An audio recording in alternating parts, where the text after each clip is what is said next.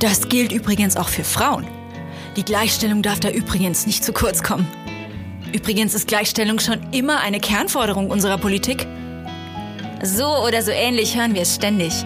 Überall, aber vor allem in Wahlkampfzeiten, in Talkshows und auf Parteitagen. Die Gleichstellung immer hinten angestellt. Zugeteilt zum Übrigen. Zeit, Gleichstellung dahin zu rücken, wo sie hingehört. Ins Zentrum. Übrigens Gleichstellung. Die SPD Schleswig-Holstein präsentiert einen Podcast von und mit Christiane Buhl und Doro Siemers. Hallo, herzlich willkommen zu einer total spezial wunderbaren Folge von Übrigens Gleichstellung. Vielleicht erinnert ihr euch, wir hatten schon mal eine Folge, so eine Art Best-of, so eine Zwischenbilanz, Zusammenstellung und das hier ist wieder so eine Folge. Und zwar deshalb, weil wir ja noch mit ein paar anderen Leuten gesprochen haben seitdem und wir natürlich auch da ein paar Highlights hatten, die wir euch unbedingt zeigen wollen. Und besonders cool an dieser Folge finde zumindest ich, ist eine Kleinigkeit, die ich euch am Ende zeigen werde. Wir stellen ja immer Fragen am Ende, entweder oder Fragen. Und es gibt zwei Fragen, die wir ziemlich häufig stellen und bei denen wir uns auch immer total über die Antworten freuen. Ganz egal, was das für Antworten sind. Und weil wir uns darüber immer so freuen und einfach mal hoffen und davon ausgehen, dass ihr euch darüber auch immer so freut, haben wir euch die einfach mal zusammengestellt, die Antworten gebündelt in ihrer ganzen Großartigkeit. Ihr braucht euch nicht zu bedanken, es war uns eine Freude. Aber fangen wir erstmal an mit unseren ersten Gästen und vielleicht sogar mit dem allerersten Gast, der quasi nach unserer Zwischenbilanz dran war. Das ist Bengt Bergt gewesen. Und ich bin schon wieder super stolz, weil ich den Namen schon wieder gesagt habe, ohne mich zu verhaspeln. Können wir das gerade mal ein bisschen gebührend feiern? Ich bin ganz schön kluges Kerlchen, oder? Aber jetzt zu Bengt. Das ist nämlich auch ein kluges Kerlchen und ganz extrem passionierter Betriebsrat. Und natürlich haben wir ihn dazu ausgefragt, denn was ist sozialdemokratischer als Betriebsratsarbeit? Einsendungen bitte an mich, ich wüsste es gern. Mir fällt nichts ein. Also, mit Bengt haben wir eben auf der einen Seite über Betriebsratsarbeit gesprochen und auf der anderen Seite haben wir über das Nazi-Pack gesprochen. Bengt ist nämlich nicht nur ein passionierter Betriebsrat, sondern auch ein extrem krass, super heftig passionierter Antifaschist. Und das kommt natürlich auch ein wenig aus seiner Geschichte. Bengt ist nämlich in Sachsen-Anhalt aufgewachsen und darüber erzählt er uns auch ein bisschen was. Also erstmal viel Spaß mit Bengt. Ich habe eine, äh, um den Bogen mal ein bisschen zu spannen, ich habe eine äh, Kollegin im, im BR, die ist in der LGBTQ-Gemeinde unterwegs und ähm, arbeitet intensiv im, mhm. im, BR mit, ist bei uns auch die Gleichstellungsbeauftragte mhm. und ist äh, unser schärfstes Schwert verbal. Also die mhm. geht halt volles Rohr rein. Ja. Ähm, und die ist mein, mein Korrektiv äh, mit der ich mich des Öfteren mal berate und mhm. ähm, einfach mal so spreche. Und die hatte mir mal über die Gewerkschaften gesagt, die hat gesagt, ähm, in den 70er Jahren haben es bei mir die Gewerkschaften verkackt. Ich war selber in der Gewerkschaft, ich war selber in der IG Metall mhm. und die hat gesagt, es wurde dann so ein Männerclub. Mhm. Und ähm, es wurden zwar viele Sachen schon sehr gut durchgeboxt, aber die Gleichstellung ist vollständig auf der Strecke geblieben. Mhm. Ja? Ähm, weil die Gewerkschaften äh, sich in verschiedenen Punkten nicht klar genug auf die Hinterbeine gestellt haben. Mhm. Ja? Thema Ehegattensplitting, wo sie hätten mhm. Einfluss nehmen können. Die Gewerkschaften waren in den 80ern brutal stark. Ja. ja. Was sie nicht getan haben. Und dementsprechend haben sie die, die Gleichstellungsstrukturen geschwächt. Und ähm, dem stimme ich zu. Das ist leider so. Mhm. Ähm, ich sehe auch meinen Gewerkschaftssekretär, ist, ist äh, männlicher Natur, was jetzt per se nicht schlimm ist. Äh, nichtsdestotrotz ja. ähm, ist es halt schöner, wenn man eine ausgewogene Struktur hat. Da sind die Gewerkschaften, was die Angestellten betrifft und die Sekretärinnen betrifft, sicherlich noch ähm, recht mhm. gut davor. Da gibt es andere, gerade jetzt in, in, der Privatwirtschaft äh, ist noch sehr, sehr viel sehr männlich dominiert. Mhm. Aber ähm, um den Bogen zur Frage wieder zurückzuspannen, ja, meine Arbeit ist Gleichstellungsarbeit. Ich habe äh, Silvia, das ist die Kollegin, als Gleichstellungsbeauftragte, die sich um die Akutfälle kümmert, falls mhm. was sein sollte, auch Workshops anbietet entsprechend. Ähm, natürlich ist aber Gleichstellung auch bei mir Antidiskriminierung oder mhm. gegen Diskriminierung vorzugehen. Und wir hatten äh, im Betrieb äh, zwei Fälle, einen relativ groben Fall, die sich dann tatsächlich persönlich an mich gewandt hatten und ähm, hatten dann dabei festgestellt, dass es ähm, tatsächlich noch Ratifizierungsprobleme gab. Wir haben das AGG, mhm. das ist von 20, boah, lass mich lügen, 11, 12, irgendwas mhm. in dem Dreh und das haben wir noch immer nicht ratifiziert. Das muss in den Betrieben über eine BV oder eine Betriebsvereinbarung mhm. umgesetzt werden. Das hatten wir noch nicht. Oh, und wir hatten okay. keine Handhabe. Hm. Das heißt, ähm, wir haben dann natürlich einigen Druck aufgebaut, auch über die Öffentlichkeit, weil das halt nun mal das mhm. einzige Mittel ist, gegen Diskriminierung vorzugehen, hm. wirklich intensiv die, die Öffentlichkeit zu bespielen. Ähm, haben wir dann ähm, eine Betriebsvereinbarung hinbekommen, in der wir dann auch Mobbing einschließen konnten. Das war auch sehr, sehr wichtig. Ja.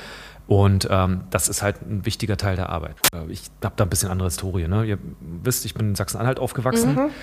Und ich war einer von äh, vier Linken bei uns in der Gruppe, äh, mit Palituch und langen Haaren unterwegs. Damals gab es noch Schlaghosen, das war dann wieder in, das war so ja. oh, 95, 98, sowas in der Zeit. Das war eine ja. schöne Zeit, mit schönen kleinen ja, schönen Hosen. Tatsächlich. Ich, tatsächlich. ich habe hab letztens ein Interview äh, hier bei, bei diesen Alles gesagt Podcast von der Zeit mhm. mit Julia von Heinze gehört. Die hat mhm. auch gesagt, in den 90ern, da haben wir noch Palitücher getragen. Ja, das war noch Zeiten. Ich hatte das letzte Mal das Palituch an, da bin ich schräg angemacht worden, als wir auf einer Antifa-Demo waren, mhm. gegen rechts. Und dann komm, quatschte mich die Antifa an. Bist du von den Bullen? Ach so, oh, sorry. Eieieiei, das war, das war eine zu alte Tarnung. Lederjacke, Palituch, Sponti aus den 80ern. Oh Gott, oh Gott. Nein, ähm, aber nein, äh, im Endeffekt äh, ist da eine Historie da. Seit ich äh, denken kann, dass ich 14, 15 bin, wo die politische Orientierung so langsam ein bisschen rauskam mhm. und dann halt die Klamotten halt dunkler wurden und das Palituch kam und die Chucks dann eher, ähm, ja, kam es immer wieder dazu, dass Autos neben uns anhielten. Äh, mhm. Vier meistens glatzköpfige Leute sprangen raus und hauten uns eins aufs Maul. Und mhm. Ähm, mhm. das prägt ein wenig, bis wir dann irgendwann so 17, 18 waren. Ich ging dann zur Bundeswehr trotzdem, weil ich das mhm. für, für richtig halte kommt man mit einem anderen Selbstbewusstsein wieder, schlägt zurück und gewinnt. Und dann hm. denkt man sich so, hm, okay, das Pack kriege ich noch. Und dann ähm, ist es in der Kleinstadt halt so, dass das, man kennt sich. Aha. Ja. Und wenn dann, wenn man dann merkt, dass die Gruppen sich gegenseitig so ein bisschen aufheben, dann holt man sich seine Leute ran. Und wenn dann mhm. die Magdeburger Faschos angerückt sind, dann wurde mhm. es unangenehm. Und dann ist halt auch mein Kiefer mal kaputt gegangen und dann sind meine Fissuren auf den Zehen flöten gegangen, mhm. Arm ausgerenkt und alles solche Sachen.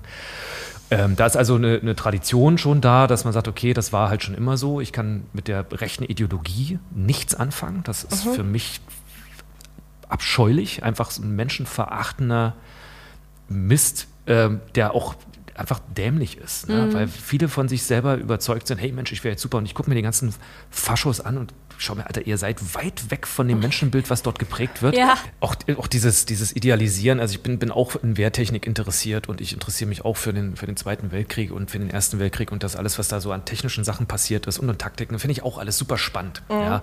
Ähm, aber mich da jetzt hinzustellen, zu sagen, hier für Führervolk und Vaterland renne ich hier in die, in die, in die Kugeln rein, also wie, wie blöd muss man sein?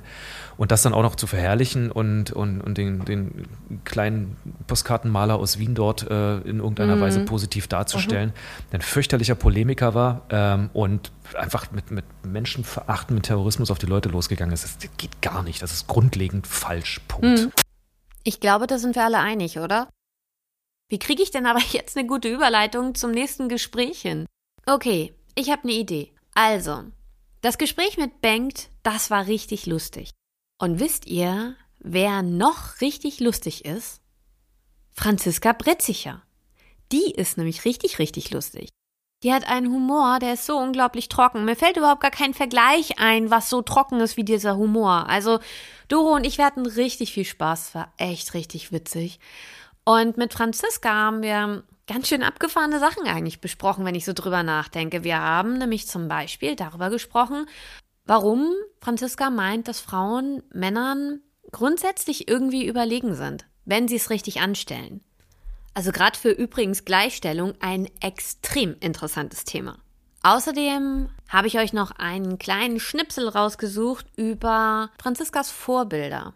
Franziska hat nämlich über drei ganz, ganz spannende Frauen in der SPD gesprochen, große Frauen in der SPD, und hat erklärt, warum sie die eigentlich so cool findet und was sie an denen toll findet. Also viel Spaß damit. Ich bin der festen Überzeugung, dass Frauen tendenziell Männern überlegen sind, wenn sie das richtig benutzen. Ja. Also definitiv. Also auf allen Bereichen. Ähm, wenn man es mal ganz derb diskutiert, ich habe ja nun auch männliche Freunde, die im Handwerk und so weiter unterwegs sind. Und dann wird natürlich abends beim Bier auch mal über Tinder gesprochen. Und dann sitzen sie da ja, und hier, guck mal die und da. Und ganz salopp sage ich immer, ey Kumpel, wenn die dich nicht ranlassen würde, würdest du hier gar nichts kriegen. Ja? Also, also das ist, das müssen sich Frauen, glaube ich, öfter mal bewusst werden, dass dass sie eigentlich ganz oft überlegen sind, so und eigentlich ja. auch in ihrer in ihrer politischen Handhabe, in ihrer Art und Weise. Also Frauen haben sind ich finde eigentlich Frauen immer schöner als Männer. Sie haben in ihrer ganzen Art und Weise, sind sie immer überlegen. Und das ist die Frage, wenn wir da über weibliche Image reden. Ja. Ist ja die Frage, was sollte Frau in der Politik tun? Sollte sie die Weiblichkeit komplett ausspielen oder machst du es wie Angela Merkel und sagst, du passt dich richtig an mhm. und mhm. hast gar keine weiblichen Attribute mehr, außer dass du Frau Angela Merkel heißt. Also das ist immer ja. die Frage, glaube ich, die du dir relativ schnell am Anfang stellen musst, weil den Imagewechsel irgendwann hinzulegen, ja.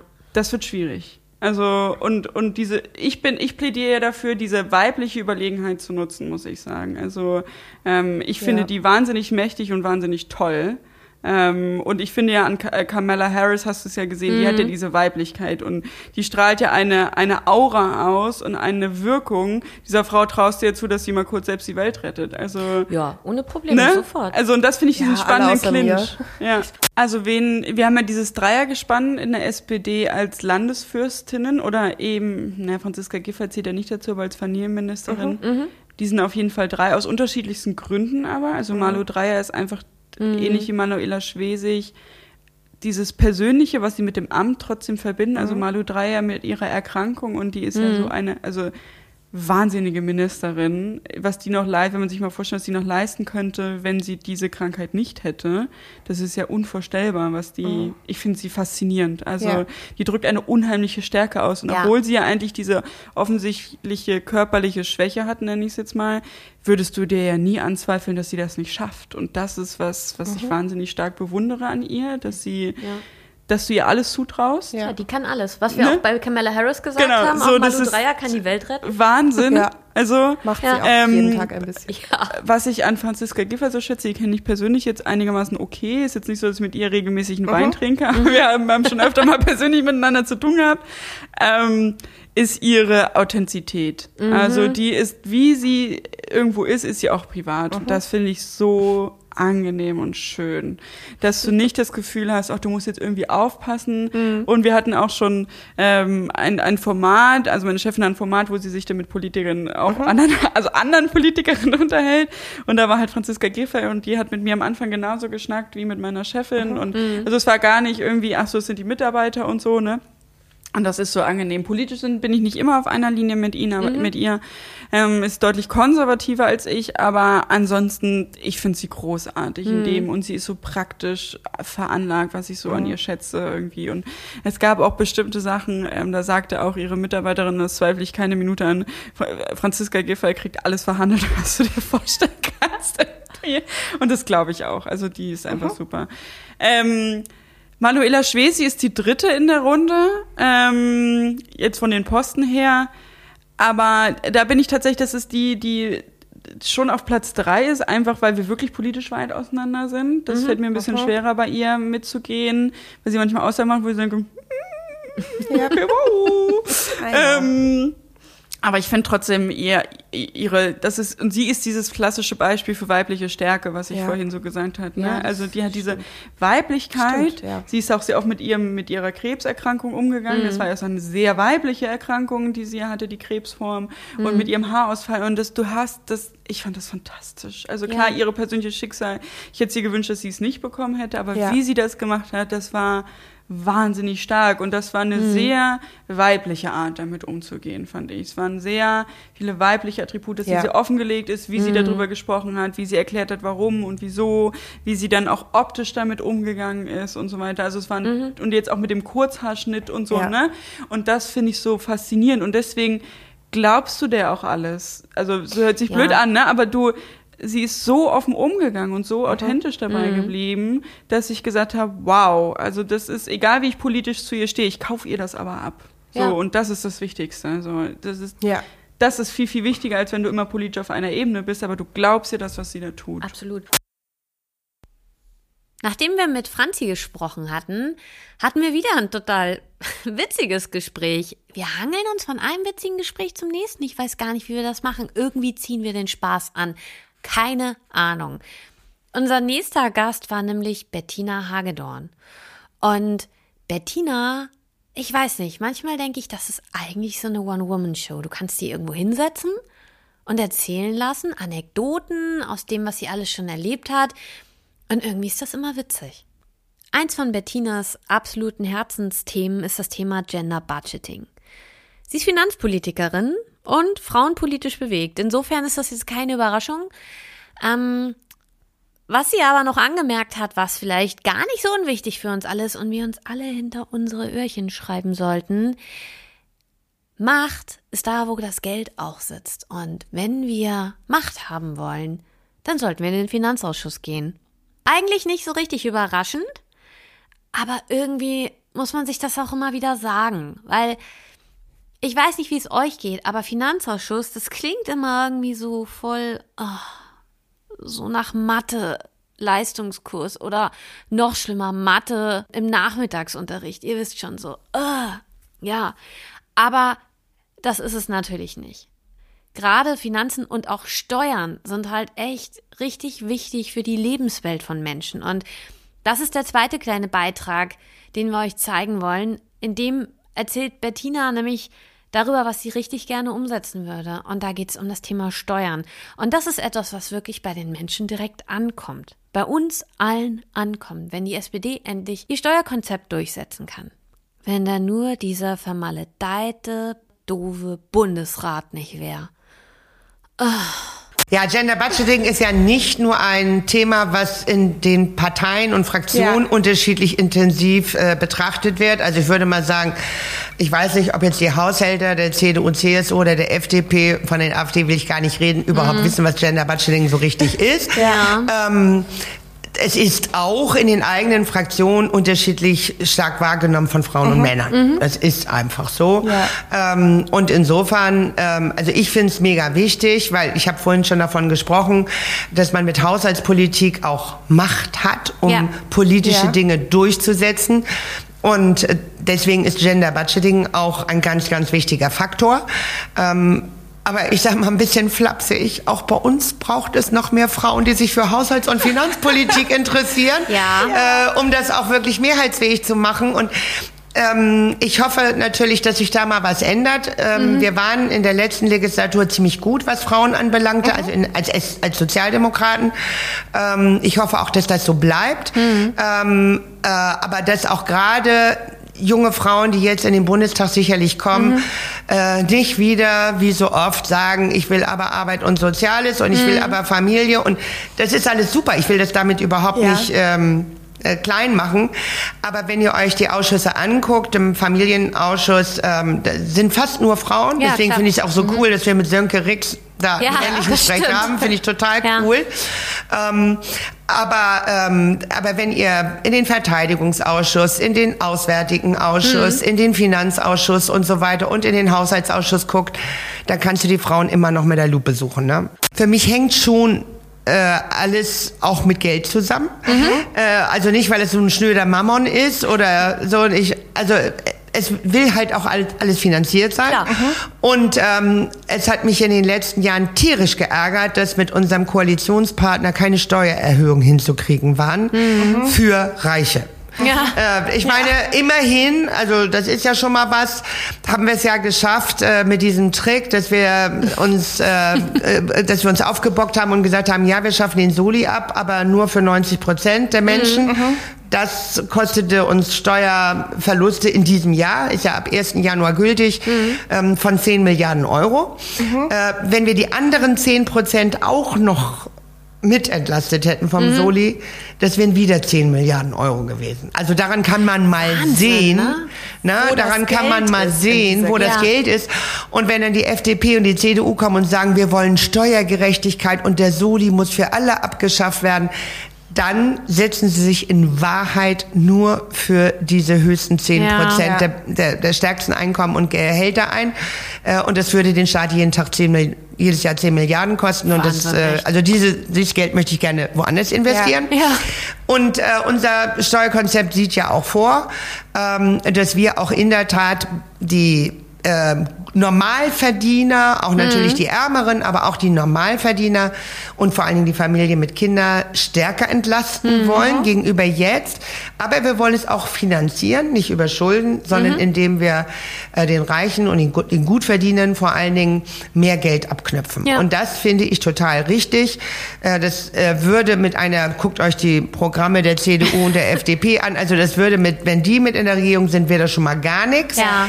Aber es ist für mich auch eine Frage der Generationengerechtigkeit, mhm. weil wir haben jetzt auch natürlich in den letzten anderthalb Jahren wegen Corona richtig, richtig, richtig viele Schulden gemacht. Ja. Ich finde es alles richtig, dass mhm. wir das gemacht haben. Ähm, ich bin auch stolz darauf, dass wir die Kraft hatten, das durchzusetzen, mhm. weil dagegen gab es ja auch viele Widerstände. Und ich bin fest davon überzeugt, dass es unserer Gesellschaft und dem Kit in unserer Gesellschaft enorm hilft, was mhm. wir mit diesem Geld auch wirklich mhm. gemacht haben, dass wir Unternehmen durch die Krise gebracht ja. haben, aber auch die Kulturschaffenden zum Beispiel und mhm. viele, viele andere. Mhm.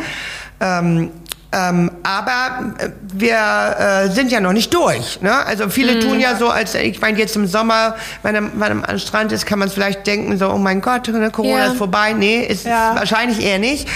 Und vor allen Dingen mit den Folgen, auch ja. mit den wirtschaftlichen Folgen von Corona. Und wir haben natürlich jetzt die ganzen Rücklagen der, Ar der Bundesagentur für Arbeit geplündert, sage ich mal ein bisschen flapsig, ja. zu Recht für mhm. das Kurzarbeitergeld gut angelegt, aber jetzt sind sie leer. Äh, wenn mhm. wir noch mehr Kurzarbeitergeld brauchen, es muss alles mit Steuern finanziert ja. werden. Und das finde ich auch richtig. Mhm. Aber dann bin ich auch dafür, dass die gut verdienen und die Reichen dazu einen größeren Beitrag leisten. Da würde, würden wir es wieder zum Beispiel mhm. auch mit dem Bundesrat zu tun haben. Oh nein, also, dieser verdammte Bundesrat. Nach dem Gespräch mit Bettina war uns natürlich noch viel klarer als vorher, wie wichtig Finanzpolitik eigentlich für echte Gleichstellung ist. Also, ab in die Finanzausschüsse bei euch in den Kommunen und ändert was. Verändert diese Welt. Und vielleicht kriegen wir diese ganze Welt ja irgendwann sogar so verändert, dass das Thema unseres nächsten Gastes, Christian Klink, gar nicht mehr so wichtig ist und er sich was anderes aussuchen muss. Das wäre doch was. Tät mir ja für ihn leid, aber für unsere Welt wäre es wahrscheinlich ganz gut. Es ging nämlich um das Thema Sicherheitspolitik. Und zwar im ganz klassischen Sinne, also die Streitkräfte zum Beispiel oder die Polizei. Christian ist nämlich passionierter Sicherheitspolitiker. Allerdings hat er auch überhaupt gar keine Angst vor kritischen Themen. Wir haben mit ihm über ziemlich viele Dinge gesprochen, für die die Bundeswehr und auch die Polizei immer mal wieder in der Kritik steht. Zum Beispiel das Thema rechte Ideologien. Wir haben auch über Frauen in der Bundeswehr gesprochen und über queere Personen und wie Menschen, die vielleicht nicht diesem klassischen heteronormativen und bei der Bundeswehr auch sehr hierarchisch und stark männlich geprägten System zugehören, dort ankommen können und dort auch ihren Beitrag leisten können. Und zu diesem Gespräch haben wir euch zwei kleine Schnipsel ausgesucht, die vielleicht ein bisschen einen Einblick geben, was eigentlich wirklich alles so Thema war das liegt auch daran, also es sozusagen, es gab immer schon, äh, sozusagen Sicherheitsorgane waren immer schon auch natürlich attraktiv für, für Männer, insbesondere sind es der Männer, mit mhm. einem, sagen wir mal, sehr konservativen Rollen- und Gesellschaftsverständnis, mhm. mit einem sehr unkritischen Blick auf, auf Militär, vielleicht auch auf Gewalt, auf den Staat, mhm. Äh, bis hin zur Sympathie für, für autoritäre Regierungen. Also auch so ein Typ Mann, den es ja nach wie vor mhm. gibt, äh, wenn ja. auch seltener, ähm, für den ist natürlich der Dienst in den Sicherheitskräften auch, auch attraktiv attraktiv grundsätzlich erstmal. Ja. Also bestimmte Vorstellungen eines guten Lebens oder eines sozusagen einer, einer sinnvollen, eines sinnvollen beruflichen Alltags dort auch sozusagen eben vom, vom Alltag auch so abgedeckt werden. Mhm. Ähm, und das ist ja für sich genommen auch noch, also solange es auf dem Boden des Grundgesetzes geschieht, ja auch noch legitim. So, es ist ja legitim, ich sag mal in der Demo also jetzt nicht meine politische Einstellung, jedenfalls nicht in allen Feldern, aber es ist ja legitim in der Demokratie, ich sag mal in Anführungsstrichen rechts zu sein, solange es mhm. auf dem Boden des Grundgesetzes geschieht. Ähm, aber ähm, es gibt auch äh, Menschen, also das sind natürlich, also, sind, also das ist jetzt natürlich eine Minderheit, aber es gibt dort auch Menschen, die eindeutig nicht mehr auf dem Boden des Grundgesetzes mhm. stehen, also mit ihrer Haltung. Und ähm, schwierig ist natürlich, dass diese Leute jetzt auch andere Methoden der Vernetzung haben. Also mhm. dadurch, dass wir Internet haben, wir haben WhatsApp, ja. Telegram und so weiter, können die sich natürlich auch besser finden. Mhm. Ähm, der, den, den Ausschlag hat dann ergeben, dass eine mutige Frau ja geklagt hat. Also mhm. es waren ja die, diese, alle anderen, alle anderen Laufbahnen waren ja den Frauen versperrt und eine mhm. Frau hat eben dann vor dem Europäischen Gerichtshof mhm. geklagt und hat Recht bekommen. Dann musste es ja geändert werden. Insofern ähm, würde ich die Frage vielleicht so beantworten, ähm, wenn, also wenn diese Frau nicht geklagt hätte, hätte es möglicherweise noch länger gedauert. Es braucht also immer ja. auch Frauen, Männer auch, aber auch Frauen, die dann eben gegen diese Ungleichbehandlung auch aufstehen. Haben da alle gejubelt eigentlich dann? Habe ich mich gerade so gefragt. Sie hat geklagt und dann alle so, Oh. Ja. Hat die dann noch angefangen bei der Bundeswehr? Ich glaube nicht, tatsächlich. Ich bin jetzt nicht mehr so ja. mit der Geschichte nicht mehr so ganz ähm, äh, vertraut, aber ich glaube, sie hat dann, sie hätte dann eingestellt werden müssen oder mhm. hätte sie eine Bewerbung ja. einkriegen aber ich glaube, sie hat es dann nicht gemacht am Ende. Ich weiß es aber jetzt nicht so genau. Mhm. Also das war ähm, für die Mehrzahl der Soldatinnen und Soldaten sicherlich kein Problem. Ähm, es haben einige, einige junge Männer haben ähm, fanden es nicht so gut. Da kamen dann teilweise auch ein bisschen absurde Argumente. Also es wurde tatsächlich nochmal fachlich kurz diskutiert. Mhm. So. Da wurde auch dann diskutiert, also sind Einheiten, sind gemischte Einheiten aus Männern und Frauen, sind die kampfstärker oder sind die nicht so stark? Da gab es auch die Theorie, die Einheiten sind weniger kampfstark. Mhm. So. Mhm. Aber ich, ähm, das ähm, würde ich sagen, also von meinem, von meinem gesamten theoretischen und praktischen Erfahrung glaube ich das eigentlich nicht. Mhm. So. Nee, ja. Und ähm, es wurde nach relativ kurzer Zeit problemlos akzeptiert. Also das ist zumindest in den Einheiten, in denen ich damals war. Mhm. Und ähm, es hat sich seitdem tatsächlich wirklich vieles verändert. Und ich glaube, es hat sich auch vieles zum Positiven verändert. Ähm, jetzt haben wir einen Frauenanteil bei der Bundeswehr von etwa 12 Prozent. Das habe ich jetzt nochmal nachgelesen. Und der war natürlich da, der muss da ja viel geringer gewesen sein. Also ob das denn zwei oder drei Prozent waren, weiß ich nicht. Also mhm. mit Sanitätsdienst und so. Und wir haben einen Frauenanteil von etwa 12 Prozent. Und ähm, ich persönlich denke, dass sich vieles zum Positiven verändert hat. Also ich nehme auch ein anderes Arbeitsklima wahr. Also sozusagen auch, wenn jetzt ähm, eine Frau in einer Einheit Dienst tut oder mehrere, ja. nehme ich auch irgendwie ein bisschen andere Schwingungen wahr, auch so im Umgang der Männer untereinander. Also es ist doch mhm. generell so, reine mhm. Männergruppen sind manchmal ein bisschen schwierig, gerade wenn es junge Leute sind. Das habe ich, ja. ich als Taxifahrer habe ich das auch mal erlebt. So, denn also reine Männergruppen, dann nach Hause zu fahren von der Disco ist schwierig, aber selbst wenn eine Frau dabei ist, also die Freundin von einem oder so oder ja. irgendeine Bekanntschaft, dann war es gleich schon wesentlich entspannter.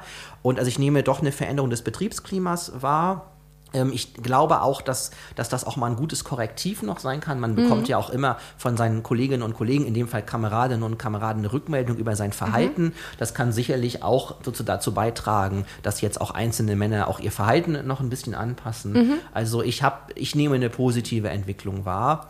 Ähm, es mussten natürlich auch bauliche Veränderungen gemacht werden. Ja. Äh, das war nicht ganz äh, unumstritten. Also dann sozusagen so ja. äh, eigene Damentoiletten mhm. oder, oder Toiletten für Dame und divers und so jetzt, da waren erhebliche Baumaßnahmen notwendig. Da gab es ähm, manchmal auch, da gab es manchmal auch dann kritische Anmerkungen. Mhm. Ähm, auch so, oder auch mit den Dienstgraden oder so, ne, ob man da jetzt, weiß nicht, ob es jetzt Hauptfrau oder so heißen soll, also heißt es noch nicht. Ne? Ah, ja. Aber also da gibt es noch, also sozusagen, ähm, da gibt es noch Diskussionen, aber ähm, sozusagen äh, mein Fazit ist, es hat sich, also, also ich nehme eine positive Veränderung wahr.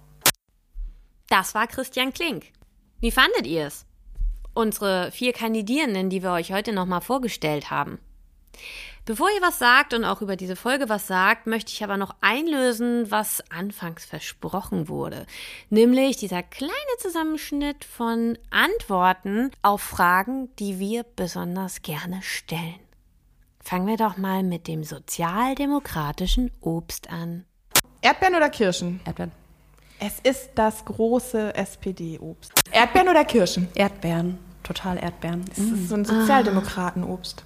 Ja, ja, das stimmt. Sozialdemokratinnenobst. Erdbeeren oder Kirschen? Der Erste, der nachdenkt. Erdbeeren. Ich wollte gerade sagen. Gerade die Kurve gekriegt. Kirschen bringen auch richtig. Ich war mal im alten Land in der Nähe von Hamburg und da haben wir Kirschkern-Weitspucken gemacht und das waren so geile Kirschen. Da bin ich etwas in Zweifel neben gerade gekommen. Also von daher. Erdbeeren oder Kirschen? Definitiv Erdbeeren. Ah. Ich sag's dir. Und das, wir haben nämlich festgestellt, das ist das sozialdemokratische Obst und dabei ist das nicht mal ein Obst, sondern eine Nuss. Ja, ja. und ein Rosen. Aber die Farbe ist ja eindeutig mehr ja. sozialdemokratisch als die Kirsche. Das stimmt.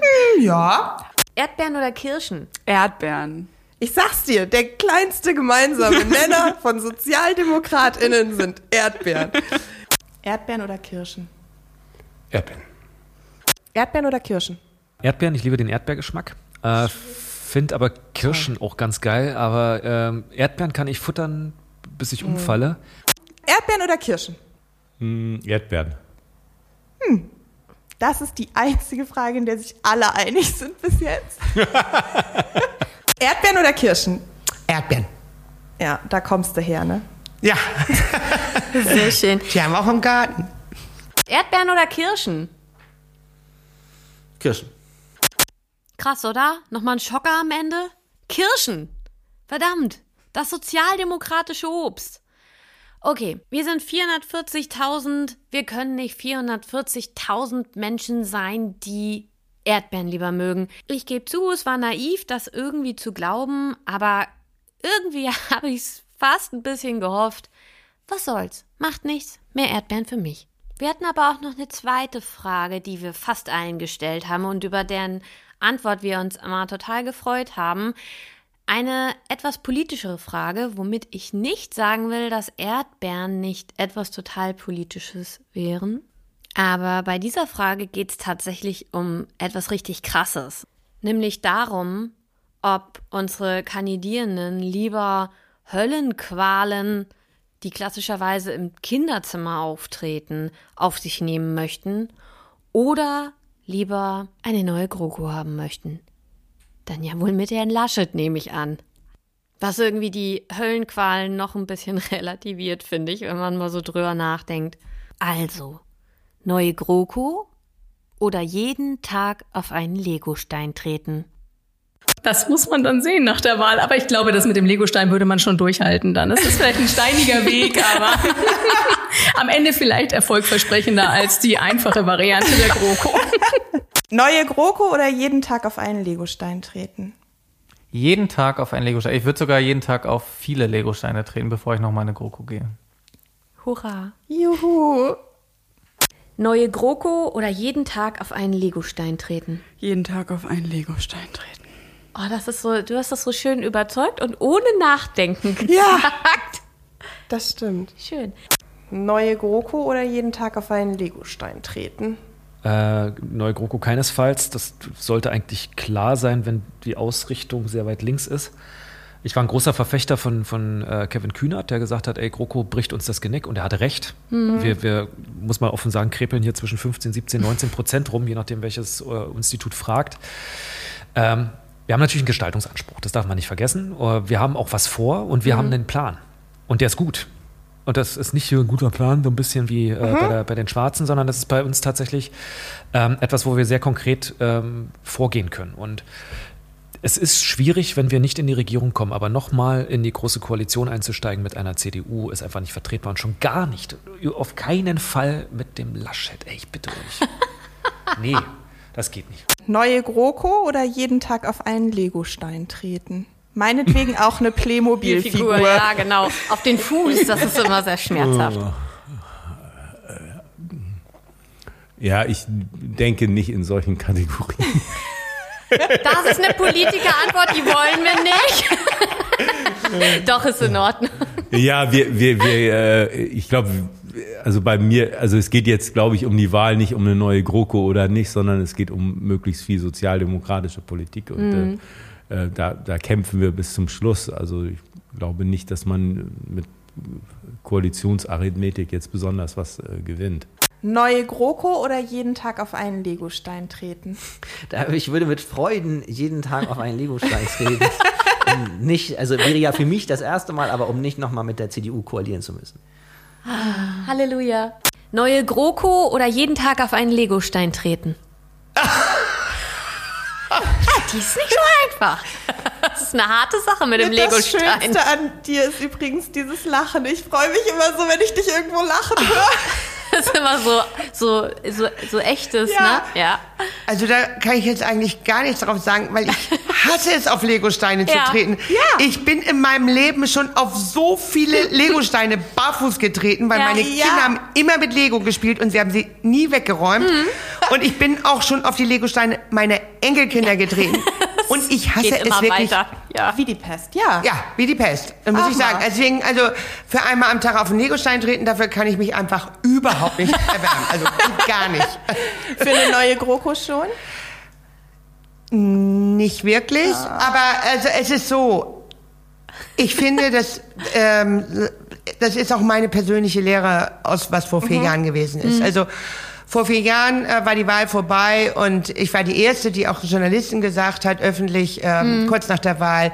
Ähm, ähm, das soll jetzt äh, Jamaika werden und alles ist gut und wir gehen in die Opposition und super so. Ne? Ja.